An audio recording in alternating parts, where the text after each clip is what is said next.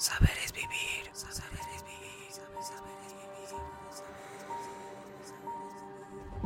Un día, un mentor me mencionó cuáles eran las grandes diferencias entre el ego y el autoestima. Y es que el ego es la necesidad de agradar a los demás. Esa necesidad de que los demás nos vean como personas brillantes e importantes, fuertes e independientes.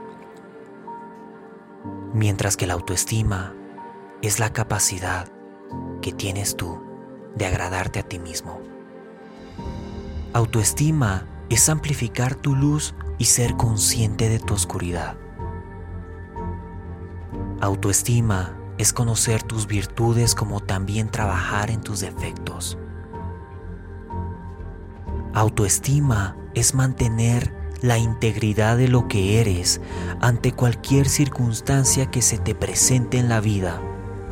Sin embargo, déjame decirte algo muy importante. Y es que no nacemos con autoestima. Es algo que lo trabajamos. Es algo que al igual que un músculo lo vamos trabajando a través del esfuerzo, del ejercicio y en algunas ocasiones a través del dolor. Porque la vida no te va a dar lo que tú quieres. La vida te va a dar lo que necesitas. Ese es el propósito de la vida, perfeccionarte. Y para perfeccionarte necesitas estar en lugares que no conoces y solemos temer lo desconocido. Para perfeccionarte necesitas pasar tiempo con personas que te obliguen a trabajar en ti. Grandes entrenadores con disfraces de personas difíciles, como también con grandes maestros con disfraces de personas sabias. Y es por eso que para trabajar en tu autoestima necesitas navegar por ese valle desconocido que tienes en tu ser. Porque la autoestima no lo trabajamos en un jardín de flores, lo trabajamos con aquellos comentarios negativos que han hecho sobre nosotros.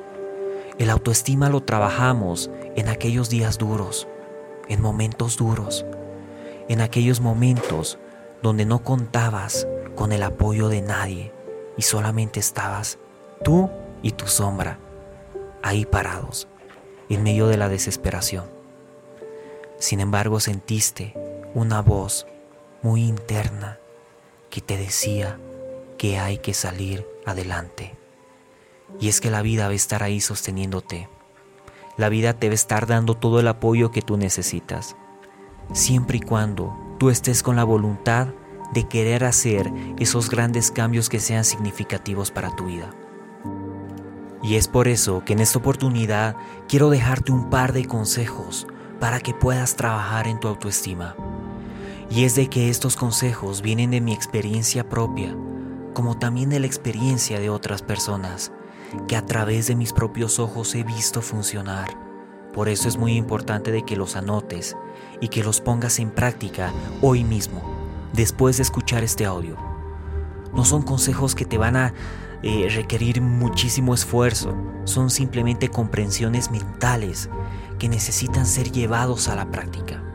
Así que presta mucha atención, porque aquí te va el consejo número uno.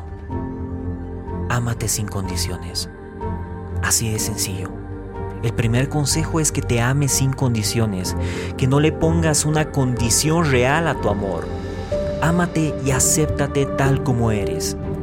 Ama tu luz. Está muy bien de que seas consciente de las cosas maravillosas que tienes como ser humano.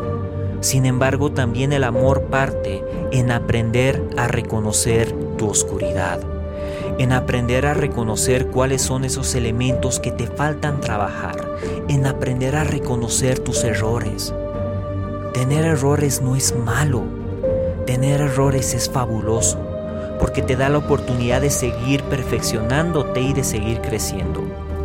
Imagínate hasta este momento lo que has logrado, aún así con tus errores y aún así con tus defectos. Imagínate hasta dónde llegarías si es que trabajaras en tus errores y en tus defectos. Estoy seguro que irías mucho, mucho más lejos. Por eso, mi querido amigo y amiga, ámate sin condiciones. Y de esta manera, te quiero invitar al consejo número 2.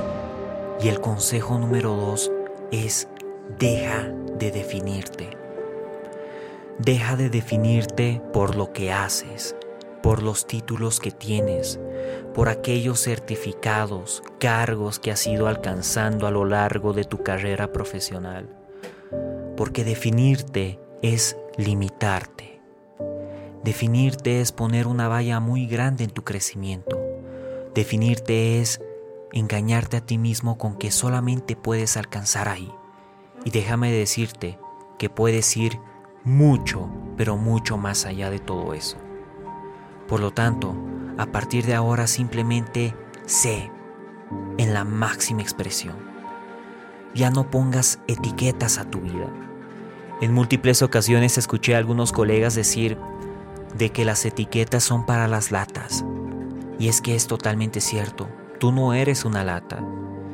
Tú eres una persona que tiene mucho potencial, muchos talentos escondidos, muchas habilidades, muchos dones que probablemente están ocultos ahí, que sin embargo si tú les pones una máscara, si tú les pones una etiqueta, si tú les pones una valla, nunca los vas a poder descubrir. Por lo tanto, permítete ser quien eres. Así, sin etiquetas y sin nada. Simplemente eres. Y cada vez que necesites comprobar esto, repite contigo mismo, simplemente soy y soy en la más grande expresión de mi vida.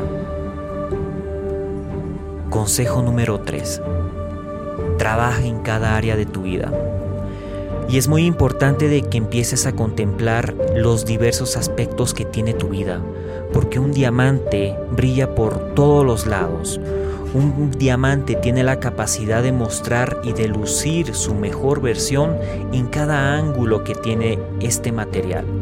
Y es por eso que a partir de ahora date la oportunidad de trabajar tal vez en tu aspecto físico, de trabajar en tus finanzas, de trabajar en tus relaciones interpersonales, de trabajar en las relaciones que tienes con tu familia, de trabajar en tu espiritualidad, en tu educación, en tu recreación, en tu parte laboral, en tus negocios, en tu trabajo, no importa.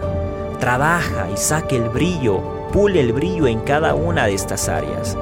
Porque a medida que vas trabajando estas áreas y las haces mucho más importantes, te vas convirtiendo en ese diamante.